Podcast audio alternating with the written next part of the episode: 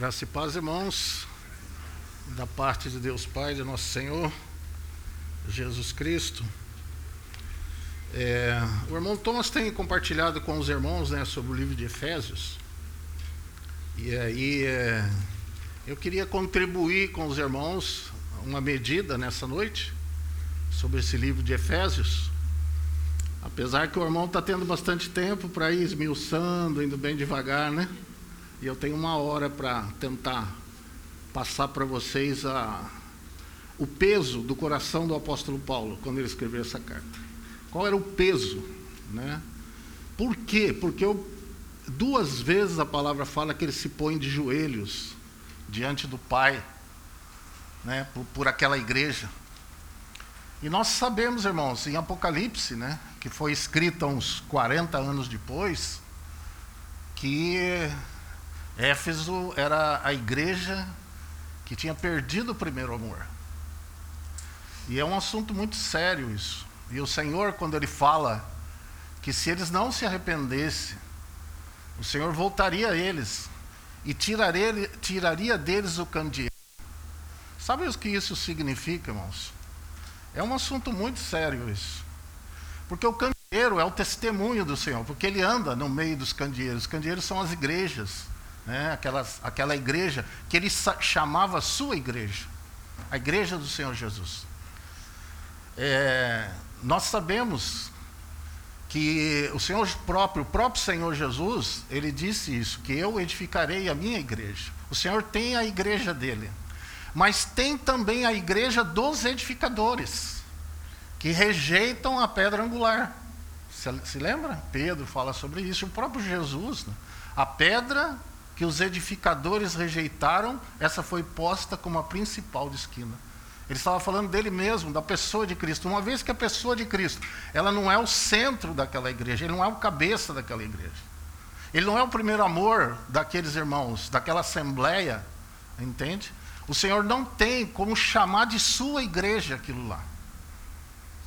Ele não chama, ele tira o candeeiro, ele tira o testemunho de que aquela igreja é a sua igreja pela qual ele tem edificado aquela igreja. Isso, isso é muito sério, irmãos. Isso é muito sério. Porque há muitos edificadores né, de igrejas. Nós sabemos isso. E, mas tem a igreja do Senhor. Então, ah, e esse, vamos abrir Efésios capítulo 4. Eu creio esse é o nosso é o nosso ponto principal aqui. Eu creio que o irmão deve ter comentado também sobre isso com vocês, acerca desse mistério, esse grande mistério. Então vamos no capítulo 5 de Efésios, porque Efésios nos fala da glória de Cristo na igreja. E a, e a multiforme sabedoria de Deus através da igreja. Então, ah, Paulo usa essa palavra, Efésios capítulo 5. Ele diz assim, vamos ler aqui do verso 31 e verso 32. Por isso deixará o homem seu pai e sua mãe, e se unirá sua mulher, e serão os dois numa só carne.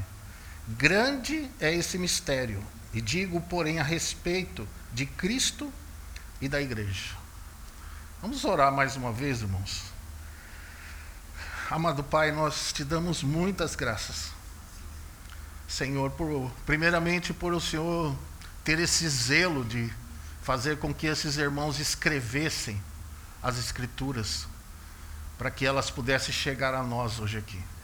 Mas, Senhor, não queremos colocar a nossa mente nelas, não queremos interpretá-las nós queremos receber, Senhor, a, a intenção do Espírito ao revelar ao irmão essa, essa palavra pela qual ele escreveu essa carta aos Efésios.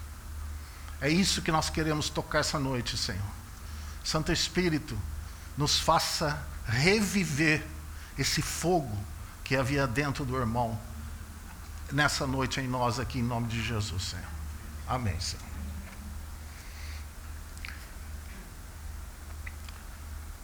Este é o por que a palavra fala de mistério? Mistério é uma coisa que que está oculta dentro daquele que tem esse mistério. Então a Bíblia chama que Cristo é o mistério de Deus. É interessante isso. Você não pode ir a Cristo diretamente. Sabia? Interessante, né, isso? A gente não encontra Cristo primeiramente, diretamente. Jesus fala sobre isso lá em João 6, diz assim: ó, ninguém pode vir a mim se pelo Pai não lhe for concedido. Todo aquele que do Pai ouviu e aprendeu, vem a mim. Porque é uma revelação do Pai a pessoa de Cristo. Você tem que receber do Pai essa revelação. Ninguém conhece o Pai senão o Filho. Ninguém conhece o Filho senão o Pai. E aquele a quem o Filho quiser revelar. Então a revelação do Filho vem pelo Pai. E a revelação do Pai vem pelo Filho. Né? A glória do Pai nós conhecemos na face de Cristo, através do Espírito Santo.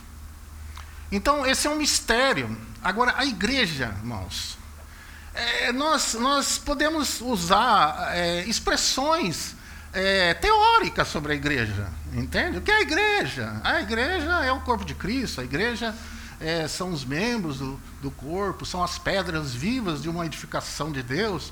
Nós precisamos usar muitas expressões né, teóricas sobre a igreja. Mas, irmão, igreja, ela tem que ser vivida organicamente, entende? Você tem que estar sendo movido pelo cabeça, ligado por todas as juntas e ligaduras aos irmãos, para funcionar como o corpo de Cristo. Não existe vida individual. Né? A salvação é individual a responsabilidade nossa, como membro desse corpo de Cristo, ele é individual. Mas a nossa vida é coletiva, tudo, é, tudo funciona de forma coletiva. E esse mistério, irmãos, é interessante que Paulo ele usa essa expressão. Olha, olha no capítulo 1 aí, ele fala assim, ó. Eu eu gostaria de falar para vocês, explicar bem explicadinho, sabe?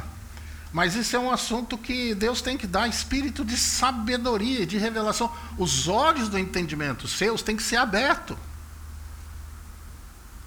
Então veja aqui, ó, capítulo 1, verso 17. Ele, ele fala sobre essa oração, né, novamente. Ele tem orado por eles. E ele diz assim no, no verso 17: Para que Deus de nosso Senhor Jesus Cristo, Pai da Glória, vos dê em seu conhecimento, certo?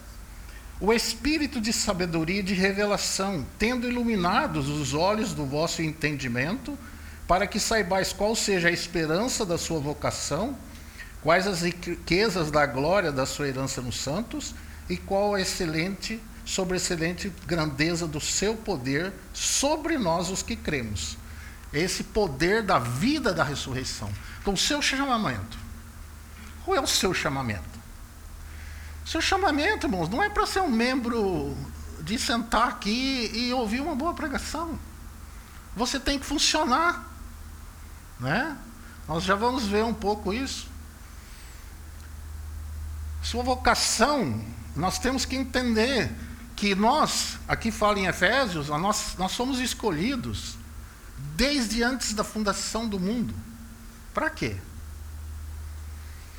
Para que, que nós fomos escolhidos desde antes da fundação do mundo? Agora, cuidado com que você não pensar que você é o, a cereja do bolo. Não vai cair naquele engano, colocando Deus em, em problema, né? Como injusto. Ali, ele não está falando que você, pessoalmente, ele é escolhido. Quem é escolhido antes da fundação do mundo? Quem é, foi predestinado para ser santo, irrepreensível diante dele. Em amor nos predestinou para sermos conforme a imagem de seu filho.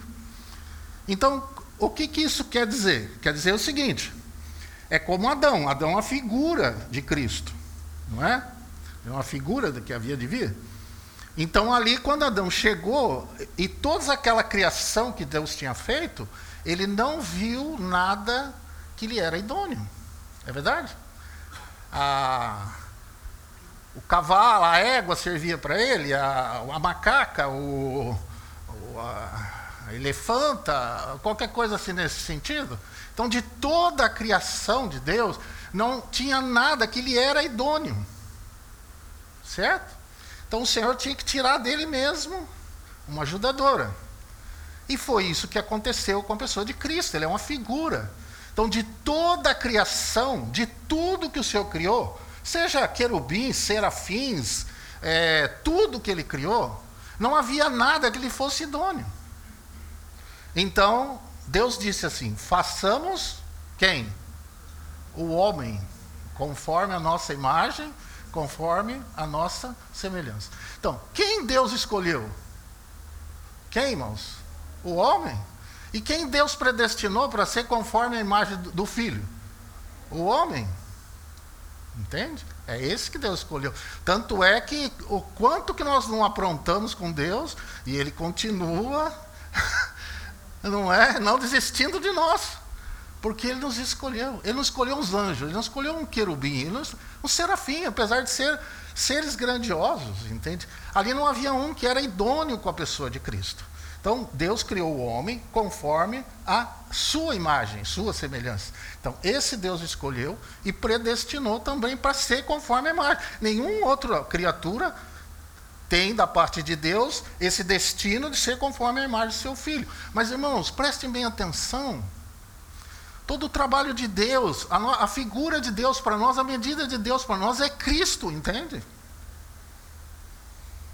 Cristo é santo. Cristo é irrepreensível, ele é perfeito, ele tem mancha, ele tem mácula. Então é isso que nós temos que entender: que o trabalho de Deus na nossa vida, irmãos, como igreja, como figura da, da, da imagem e semelhança do Senhor, de sermos como Ele. Então nós fomos eleitos para sermos santos, irrepreensíveis diante dele. O Senhor tem nos lavado fala no capítulo 5, a lavagem d'água, para nós sermos apresentados diante dele uma igreja gloriosa, sem mácula, nem ruga. Sabe qual é a figura da igreja lá na Nova Jerusalém? É o diamante. Por que o diamante? Porque o diamante, ele é a pedra mais pura que existe, pela qual toda a luz que passa por ela é transmitido. A, a pedra não não prende nada, o diamante não segura nada da luz, ela transmite toda a luz. E é isso que vai acontecer. A nova Jerusalém, a esposa do Cordeiro, ela vai transmitir toda a glória do Senhor, toda a luz do Senhor para as nações. Vocês já pensaram isso? Vocês já pensaram que no céu na terra vai ter nações dos salvos e vai ter a esposa? E é sobre isso que eu quero falar para vocês. Por que o peso do irmão? Porque o peso do irmão Paulo, de uma certa forma, já vendo alguma coisa acontecer nessa igreja de Éfeso, e exorta os irmãos. Ele, ele começa o capítulo 4 dizendo assim: essa expressão, rogo-vos. Verso 1, rogo-vos. Sabe o que é isso, irmãos? Sabe o que é a palavra rogo? Rogo-vos. Para. Considera. Eu suplico, eu exorto, eu recomendo em alta voz, que é a palavra caracaléu, né? Que é, cara, caléu quer dizer chamar em alta voz. Eu quero instruir vocês, eu quero ensinar, eu quero encorajar vocês. Mas preste atenção, porque isso é muito sério. Por que era sério para Paulo? Não era só para Paulo, era sério para o Senhor Jesus também.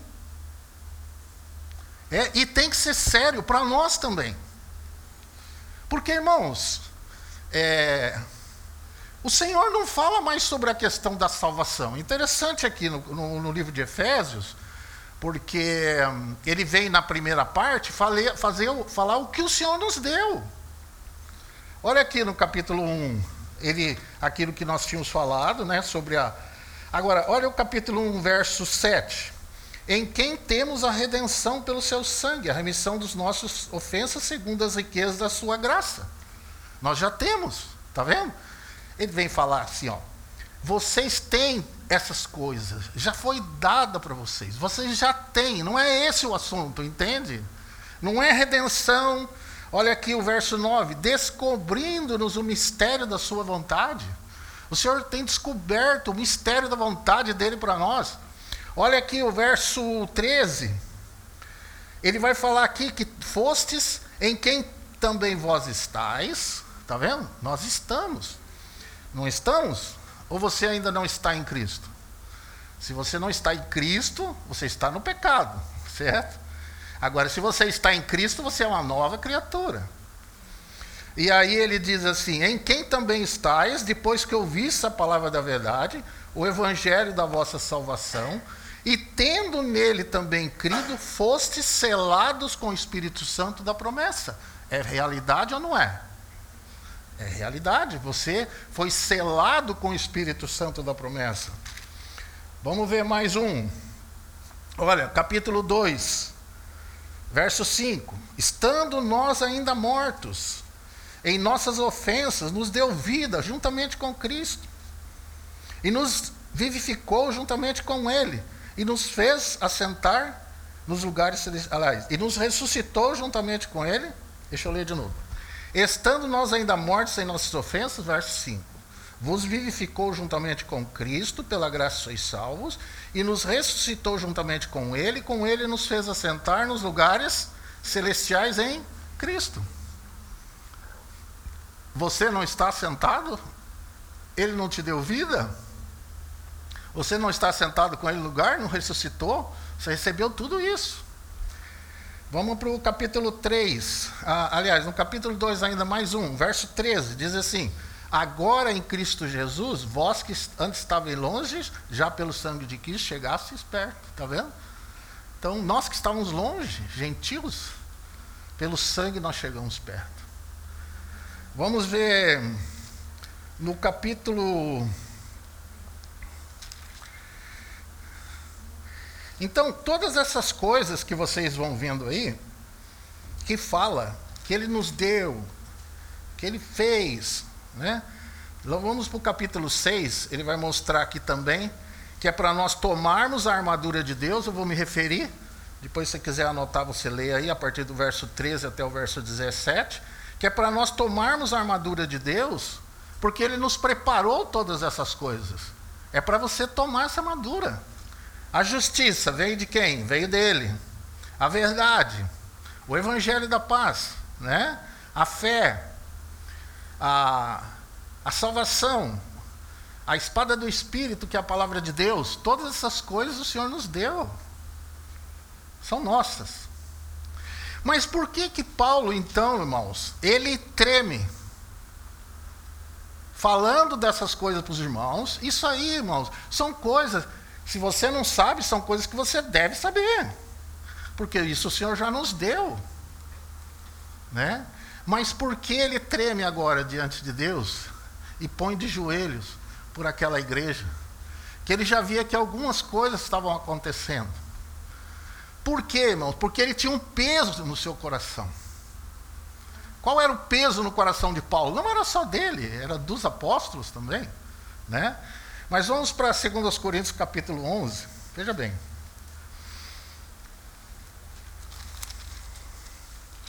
Ele fala isso em Colossenses também, né?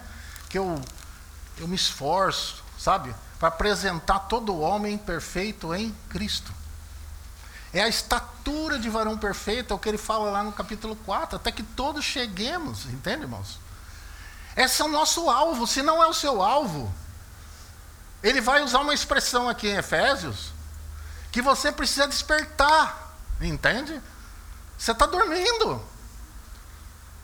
E por que você precisa despertar? Então nós vamos ver aqui, ó, capítulo 11. Ele diz assim, ó, 2 Coríntios capítulo 11, verso 2: Porque eu estou zeloso de vós com zelo de Deus. Sabe o que é isso, irmãos? Ao peso que aquele irmão carregava, né? Da vida dos irmãos. Nós carregamos esse peso, sabe, irmão? Pela vida dos irmãos. Porque nós não somos aqueles profetas, sabe? Que diz: paz, paz, seja convosco. É paz, Fique na graça, irmãos. Tá, tá tudo tranquilo, entendeu? Tá tudo pronto, tá, não precisa se preocupar com nada, sabe como é que é? Essa voz que vem desde lá do Éden, está até hoje incomodando o povo de Deus, entende? Essa mesma voz. É a voz do relaxo, sabe? É a voz de viver de qualquer maneira. É a voz da, da negligência, da mornidão. Mas não se preocupa não, porque vai ter tempo, né? Eu só quero falar uma coisa para vocês. Sabe quanto tempo vai ter para a gente correr e se arrepender e fazer alguma coisa para a gente resolver a nossa vida na volta do Senhor? Sabe quanto tempo? É isso aqui, ó. Não é isso que diz? Que ao som da última trombeta, e ó, o Senhor fala assim, ó. Esteja preparado, porque no dia em que você não pensar, você virá o filho do homem. Não é um negócio que vai vir um noticiário lá, vão anunciar na Rede Globo, na TV Bandeirantes e tudo, o Senhor Jesus está voltando, esteja preparado. Sabe como é que é? Olha, olha bem, olha, tô falando, está avisando, está avisando. Os que estiverem mortos ressuscitarão primeiro, e nós que estivermos vivos seremos transformados num abrir e piscar de olhos. Entende? Pá, buf. E o Senhor fala sobre isso: estarão dois numa cama, um será levado, o outro será deixado. Estarão dois no campo trabalhando, um será levado e o outro será deixado. Então, o Senhor fala aqui, ó, porque estou zeloso de vós, porque vos tenho preparado, vos tenho preparado, como para vos apresentar como uma virgem pura ao marido, a saber, Cristo. Sabe o que ele está falando aqui, irmãos? Que nós temos que estar, a igreja tem que estar preparada na mesma condição que o Senhor naquele dia, para se encontrar com Ele.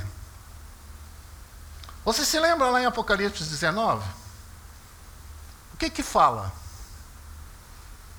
Bem-aventurado aqueles que são chamados, as ceias do Cordeiro, e a sua noiva já se ataviou, já se preparou. E as vestes dela são as obras de justiça dos santos.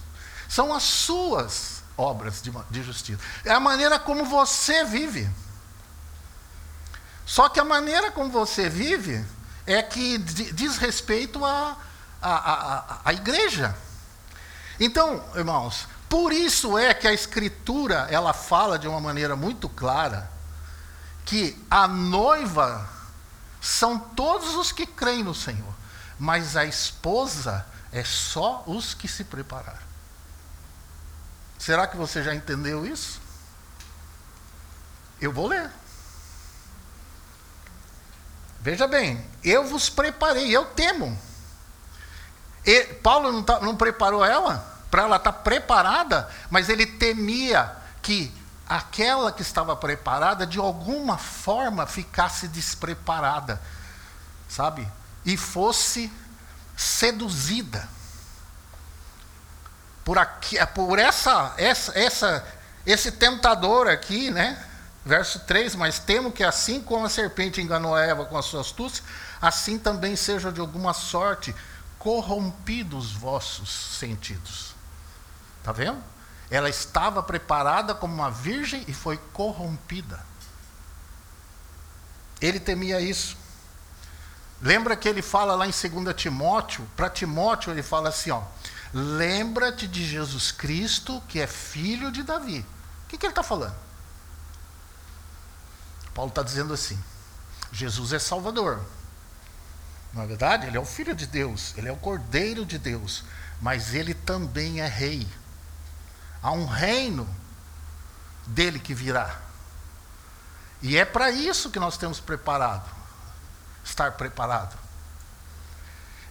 E ele fala isso, ele fala: tudo sofro por amor dos eleitos, para que eles alcancem a salvação que há em Cristo com glória eterna. O que, que é isso, irmãos? Que é você alcançar essa salvação que há em Cristo com glória eterna?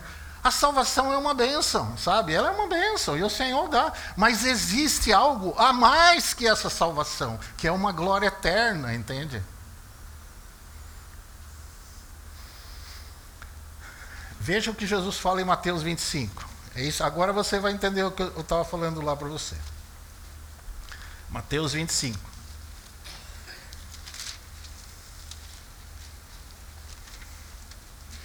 A parábola das dez virgens, certo? Você, se você ler a escritura, você conhece essa parábola. Então, o Senhor Jesus ele faz uma comparação aqui da igreja, da noiva, certo? Olha, presta atenção. Aqui ele fala de dez. Ele conta cinco insensatas e cinco prudentes, certo? No que estava a diferença entre elas? Não estava em, na lâmpada. Olha, veja bem, ele está falando, o reino do céu, está falando do que, irmãos? Está falando do reino. Aquela porta que se fechou para essas aqui, se fechou para o reino, entende? Se fechou para o matrimônio, se fechou para a intimidade com o Senhor.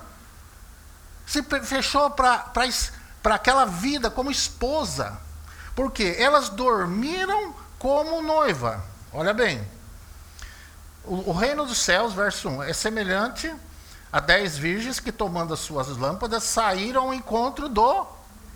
Está vendo? Então as dez eram noiva, não é? Não era? As dez não eram noiva? Quando elas saíram, e, e, e elas tinham óleo na lâmpada, certo? O que significa isso? Não é falta de regeneração. O óleo é a figura do espírito. A lâmpada é a figura do nosso espírito, certo? O espírito do homem é a lâmpada do Senhor, certo? Mas o que é a lâmpada sem luz ou sem óleo? Não é nada, é a lâmpada. Então o espírito vem, derramou, acendeu você, né? aquele que disse das trevas resplandecesse, ele mesmo é que resplandeceu em vossos corações, ele que acendeu essa lâmpada, certo? E o óleo estava aí. Então as dez eram iguais nisso. E isso nos fala da salvação. Entende? Mas o Senhor não está falando de salvação aqui, o Senhor está falando de reino. Aí ele vai falar assim, que as, que a, as loucas, né? É, as prudentes tinham azeite e tinha azeite na botija. O que é isso? É a mesma figura, são figuras diferentes da mesma coisa, entende? As vestes da noiva, preparada, o que, que são? Né? Aqui fala de azeite, o que é? É aquilo que fala em Efésios. Enchei-vos do Espírito. Entende? Agora, irmãos, preste atenção. As dez aqui não era noiva. Nós não, dez é o número da totalidade. Na Bíblia, dez é totalidade. Então está falando que todos os irmãos que são regenerados são a noiva. Entende? Só que nós temos irmãos prudentes e temos irmãos insensatos. E a hora que o Senhor voltar, entende? Essa lâmpada manterá a tua salvação. Mas o que aconteceu com elas? Vejam, não foi Jesus que falou para elas que elas não tinham óleo, não estavam preparadas para o matrimônio. Não foi as virgens prudentes que falaram para elas. Quem que foi que viu que elas não estavam preparadas? Hã? Elas mesmas. Irmãos, você, se você não se põe de joelho diante do Senhor, entende? E não pergunta sobre a sua vida cristã, e em muitas coisas você sabe como está. E o Espírito tem te falado da tua imprudência. Você precisa considerar, porque essas insensatas, elas, elas, elas, eu creio que elas se movimentaram durante a vida. Foram exortados, uns que estavam vivendo de forma insensata passaram a viver de forma prudente, alguns que viviam de forma prudente, de repente, por algumas coisas, deixaram se levar, e, né, há muitas coisas que a palavra fala para nós. Mas aqui, a porta se fechou, irmãos. Presta atenção. Verso 10: E tendo elas ido comprá-lo, chegou o esposo. E as que estavam preparadas, está vendo? O que, que é óleo na botija? É preparado. Você está preparado. Não perfeito, irmãos. Nunca nós vamos estar perfeitos, entende? Não é isso que o Senhor está dizendo. Mas você está preparado para a volta do Senhor, para o seu esposo. O que, que, é que você está esperando na, na, sua vida, na verdade? O que, que te fascina ainda nesse mundo? Né? O que te chama, o que te atrai mais? Eu, eu, eu sinto inveja desses irmãos que estão partindo indo para o Senhor. Meu coração já está lá, sabe? Mas eu estou aqui só por causa de vocês. É só por causa disso. E ele diz assim, ó. Agora, não tem discussão aqui. Eu pergunto para vocês, de qualquer maneira. Ah, mas elas foram comprar. Compraram, vieram, compraram, entende? Isso não importa nada. Não importa porque a porta se fechou de qualquer maneira. O problema não é lá, irmãos, não é depois, sabe? É agora, é nesse tempo que você está vivendo agora, entende? É isso que importa diante do Senhor. Não é lá na hora você sair correndo, Senhor, tem misericórdia de mim. Ah, Senhor, eu sei. O Senhor falou muitas vezes para mim. E eu não, não, Senhor, eu sei, eu sei. Não, e elas bateram a porta. E tendo elas ido comprar, chegou o esposo, estavam preparadas, entraram com ele para as bodas. É o matrimônio, irmãos. E fechou-se a porta. E depois chegaram também as outras virgens, dizendo: Senhor, Senhor, abre-nos. Era o Senhor delas. E ele respondendo disse: Em verdade vos digo que não vos conheço. Vigiai. Olha o que Jesus está dizendo. Vigiai. Ele está falando do quê? Vigiai, pois, porque não sabeis o dia nem a hora em que vi o filho do homem há de vir. Está falando para nós, para você e para mim. Então, eu quero só perguntar uma coisa para vocês, irmãos. Quando vai ter outro matrimônio para essas virgens? Hum? Quando que elas vão entrar na intimidade do noivo, do esposo? Porque quando descer lá nova, no céu e nova terra, você vê que, vê que vai descer, quem desce? É a nova Jerusalém, não é? Quem é a nova Jerusalém? É a esposa. Aí desce o esposo. O esposo vai estar dentro daquela cidade, que é uma figura da cidade.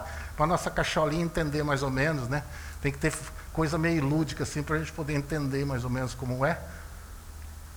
Mas está dizendo ali, irmãos, que tem muro, tem portas, porque há uma separação, entende?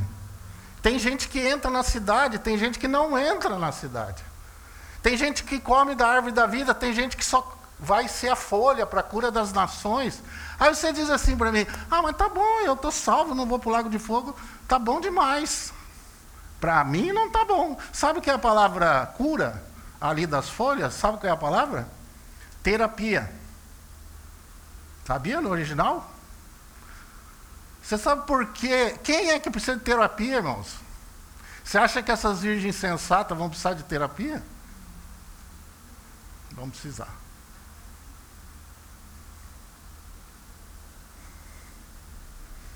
Então, é isso que Paulo está rogando aos irmãos em Éfeso.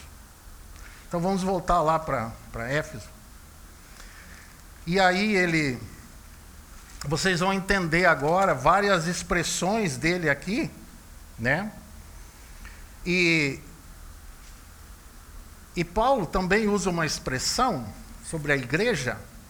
Eu quero ler com vocês lá em 1 Timóteo, para nós entendermos por que, que ele trata agora, quando ele roga, ele trata da nossa vida como cristão, não só da assembleia pela qual nós participamos, mas da nossa vida fora. Então veja, para nós entendermos o assunto da igreja, porque nós temos que entender que essa igreja, irmãos, não é esse momento aqui, sabe, pela qual nós nos reunimos. Veja o que ele fala aqui em 1 Timóteo capítulo 3. Vocês se lembram quando ele fala do episcopado, do bispo? Dos irmãos que, que estão no governo, na responsabilidade, qual, qual é a característica para que esse irmão esteja nessa, nessa condição? Qual que é? Você pode ver que é tudo, tudo questão da vida dele no dia a dia. Marido de uma só mulher, veja o capítulo 3, verso 2. É necessário que o bispo seja irrepreensível. Aonde? Só na reunião? É na reunião aqui que ele tem que ser irrepreensível? Não, irmãos. É lá, nos seus negócios, lá fora, na sua casa. Entende? Segundo, marido de uma só mulher, vigilante, sóbrio, honesto, hospitaleiro, apto para ensinar, não dado ao vinho, não espancador, não cobiçoso de torpe ganância, mas moderado, não contencioso, não avarento. Agora, olha a expressão. Que governe bem a sua própria casa, tenha os seus filhos em sujeição em toda modéstia, porque se alguém não sabe governar a sua própria casa, como terá cuidado da igreja de Deus, está vendo? Então, uma relação e aí ele vai chegar no capítulo 3, lá no verso 15, e diz assim: ele vai falar sobre os diáconos aqui também, certo? Mas ele chega no capítulo 15 e diz: Mas se tardar, para que saibais como convém andar na casa de Deus, que é a igreja do Deus vivo, coluna e firmeza da verdade. Está vendo? Andar na casa de Deus. Andar na casa de Deus. Qual a extensão da casa de Deus, irmãos? se nós temos que andar. Andar é movimento. Né? A casa de Deus é a igreja do Deus vivo. A igreja do Deus vivo, ela é orgânica, entende, irmãos? Não é porque você está lá nos seus negócios, lá na sua casa, que a maneira que você vive lá não afeta a igreja. Você vai ver que coisa importante. Porque a igreja ela tem uma função. Por exemplo, você consegue detectar aqui nessa cidade de Londrina qual é a igreja do Senhor? Você consegue detectar? Não, porque aonde tem salvos, não é? Então só o Senhor que olha para Londrina e vê todos os seus salvos. Está vendo? Só o Senhor. Então, é, nós temos que entender que a, a nossa função está afetando toda essa igreja, a nossa vida, o nosso viver. Então veja o que ele fala aqui, né? Então essa é a maneira. Então qual a extensão da casa de Deus? Eu falo que começa da sua casa para a igreja, não é da igreja para sua casa, mas também da igreja para sua casa. Da sua casa para a igreja. Porque você não consegue viver uma vida de hipocrisia aqui na igreja do jeito que você vive lá na sua casa. Porque é lá que o Senhor está olhando. Lá é da maneira como Deus está vendo. Porque do jeito que você é aos olhos do Senhor lá, você é aos olhos do Senhor aqui. Ou, ou você acha que a partir do momento que você passou daquela porta, você. Tchum, aí vem uma rodelinha na sua cabeça assim. Você vira um santinho que senta aqui, o senhor olha para você, oh, que benção que ele agora está ali. Saiu da porta para lá, aí a coisa. Não, irmãos, aos olhos do Senhor, o Senhor, os olhos do Senhor estão sobre todos, contemplando. Então, vamos voltar lá.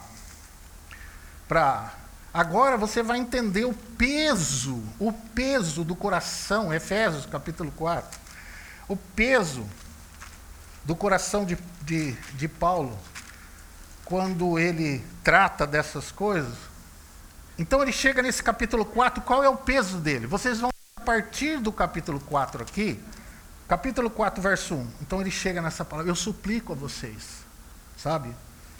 Eu suplico, eu, eu, eu, eu, eu, clamo em alta voz para vocês, eu, preso do Senhor, veja o verso 1, que andeis como é digno da vocação com que fostes chamados. Está vendo? Você foi chamado com que vocação, irmãos? Nós falamos lá para ser santo, irrepreensível. Essa deve ser a sua vida, ainda que você não tenha essa plenitude, mas você deve caminhar aí para isso, para alcançar aquilo que você foi alcançado por Cristo. Se você não tem isso no seu coração, se isso não é o seu alvo, seu alvo não é a plenitude em Cristo, não é a santidade.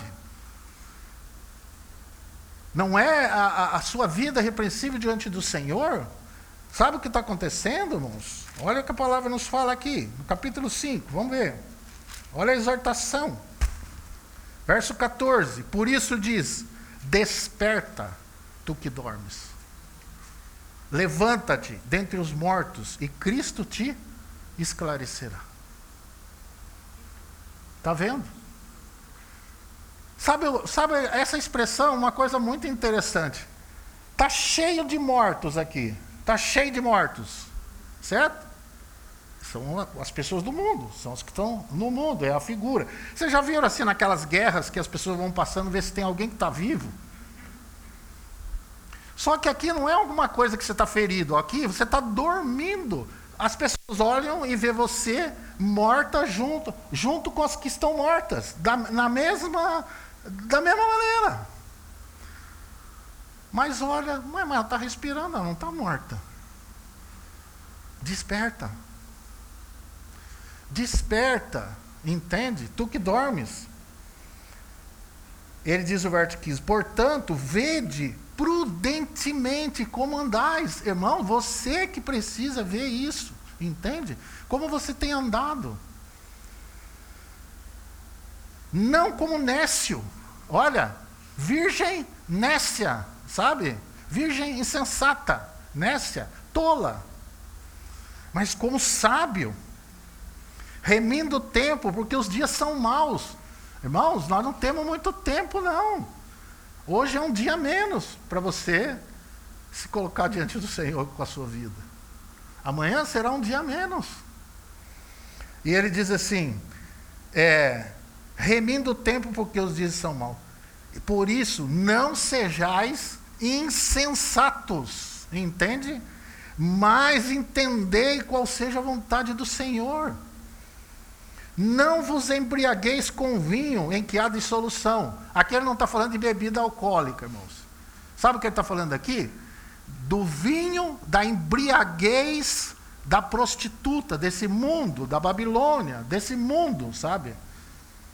Desse mundo político, desse mundo é, financeiro, desse mundo caótico. Essa é a prostituta, que está lá em Apocalipse 17. Ela é o, eles se embriagaram, os reis da terra, com o vinho da sua prostituição. É isso que ele está dizendo aqui. Não se deixe embriagar por essas coisas, mas ele diz: Mas enchei-vos do Espírito. Está vendo? Se encher, sua botija cheia de óleo, é a mesma. Está vendo o peso no coração de Paulo, o peso no coração do Senhor por nós, né? E ele diz: falando entre vós. Agora você, eu não vou ter tempo.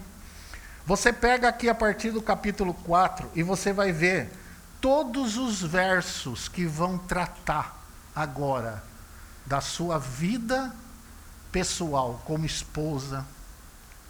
Mulheres, sede sujeita aos vossos próprios maridos. Nós precisamos aprender o que é, as, as irmãs precisam aprender o que é sujeição. Sabe? É a sujeição de Cristo. Como ele, sendo Deus, ele se sujeitou ao Pai. Essa é a função das irmãs. E os irmãos, amar as vossas esposas, como Cristo amou a igreja. Filhos, sede obedientes, honrai os vossos pais. Servos, sejam sujeitos aos vossos senhores. Senhores, sejam justos. Vocês que são dono de empresa, sejam justos. Vocês são empregados. Sejam servos, obedientes, isso que está escrito aqui é vida prática. É vida prática. E sabe por que é importante a sua vida agora, de forma coletiva? Você, eu não vejo, vários irmãos estão aqui, eu não conheço. Conheço assim, de, reunião, sei o nome e tal. Mas eu não conheço de conviver com você, junto com a minha, minha esposa e eu, nós convivemos, certo? Como família, no dia a dia. Ela sabe do que eu preciso no Senhor e eu sei o que ela precisa no Senhor. Mas o Senhor vê isso. E não é só o Senhor que vê. Sabe o mais sério disso, irmãos? O mais sério são os principados e potestades. Esses são os mais sérios. Esses são o que ri da nossa cara. Esses são o, o, o que chegam diante de Deus. Está vendo lá? Ó? Ah, que lá não é seu filhinho? Os acusadores dos irmãos, de dia e de noite, diante de Deus. Isso é que é sério. Sabe por quê? Efésios capítulo 3, vamos voltar aqui. Verso 10, verso 11 diz assim: para que agora, pela igreja, a multiforme sabedoria de Deus seja conhecida dos principados e das potestades. Está vendo? A sua vida está diante dos principados e potestades. Não é só de Deus. E você sabe qual é a nossa função diante desses principados e potestades, irmãos? A nossa função como igreja porque nós estamos falando de forma coletiva. Por isso que a sua vida lá é muito importante, entende? É para mim também é muito importante. Os irmãos são muito importantes. Para o Senhor é muito importante. Porque, através de nós, a multiforme sabedoria de Deus é conhecida pelos principados e potestades. E aí diz assim no verso 11: segundo o eterno propósito que fez em Cristo Jesus, nosso Senhor, no qual temos ousadia e acesso com confiança pela nossa fé nele. Será que nós podemos dizer isso? Eu tenho ousadia de dizer e confiança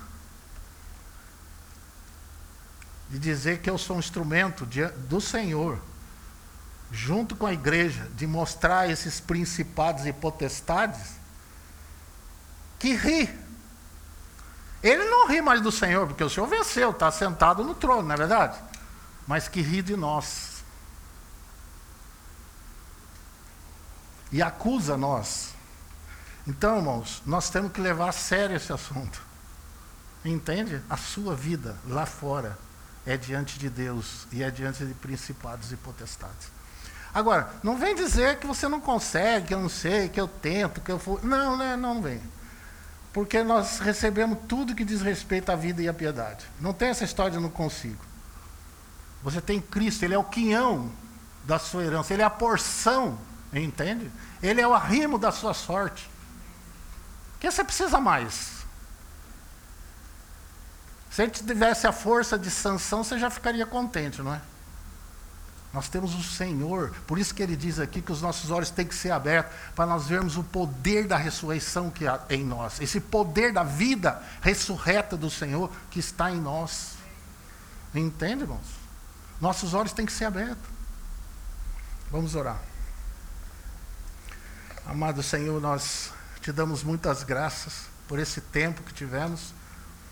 Que o Senhor Continue abrindo os nossos olhos, dando-nos espírito de sabedoria e de revelação. Que a palavra realmente, Senhor, penetre os nossos corações. E, Senhor, a culpa é nossa. Nós não temos como te culpar. Aquelas virgens sensatas não abriram a boca contra o Senhor. Porque com certeza o Senhor lhe falou muitas vezes, muitas vezes mas elas deram de ombro. Senhor, que, como a Sua palavra diz, que o Senhor procura ouvidos obedientes. E Tiago fala, Senhor, que se nós formos ouvintes esquecidos e não executor da obra, é, se nós formos, nós somos bem-aventurados. Se não, se nós somente formos ouvintes, nós estaremos enganando a nós mesmos. Senhor, nós queremos estar com o Senhor eternamente. Isso é o nosso coração. Continue nos ajudando. Em nome de Jesus, Senhor. Amém. Amém, irmãos.